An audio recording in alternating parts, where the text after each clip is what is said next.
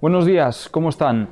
Los ourensanos son los que menos se conectan a Internet de Galicia. La provincia está a la zaga en la conexión a la red, según los últimos datos disponibles, ya que uno de cada cuatro residentes apenas o nunca usa Internet. En el sur de Ourense, la proporción de habitantes desconectados supera el 35%. De hecho, es el área geográfica de Galicia menos digitalizada en este sentido.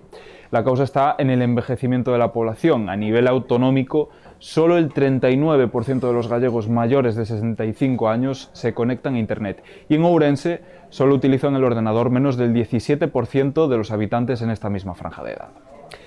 Seguimos hablando de otros temas, nos vamos a política municipal, ya que el interventor del Consejo de Ourense acusa al alcalde de acoso laboral, de ilegalidades en la modificación del proyecto de la Plaza de Abastos y de incompetencia por tener ocho concesiones caducadas. Nos lo cuenta Brais Iglesias.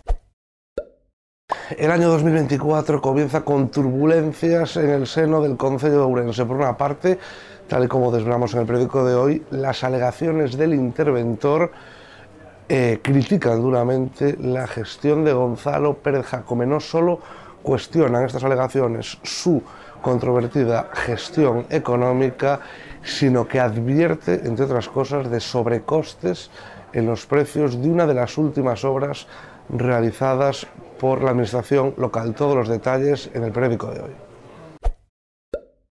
Más asuntos, entrevistamos al neumólogo del Chuo, Hugo Gómez, que afirma esperar que esta sea la semana en la que se estabilicen los contagios de gripe y que a partir de la semana que viene comiencen a reducirse los ingresos. Con él hablo Xianafid.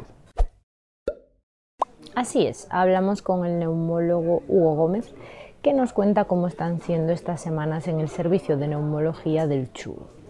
Estos días la unidad atiende a 80 pacientes, casi el triple de su ocupación habitual. Entre ellos hay pacientes con patologías crónicas como EPOC o insuficiencia respiratoria. Y el neumólogo alerta que no solo son pacientes de edad avanzada, sino que también hay hospitalizados menores de 40 años. En provincia, Manzaneda amplía 15 las pistas abiertas para practicar el esquí. La estación de montaña inició la semana con más de 12 kilómetros esquiables y todavía espera la llegada de más nieve. Por último, cerramos con deportes, analizamos la actualidad del Club Ourense Baloncesto y del Arenteiro. Ambos conjuntos atraviesan un mal momento deportivamente, nosotros repasamos qué sucede. Como siempre pueden profundizar en estos temas que les acabamos de avanzar en la edición en papel de la región y nuestra edición digital, la región.es. Gracias como todos los días por darnos su tiempo. Disfruten del café y tengan un feliz martes.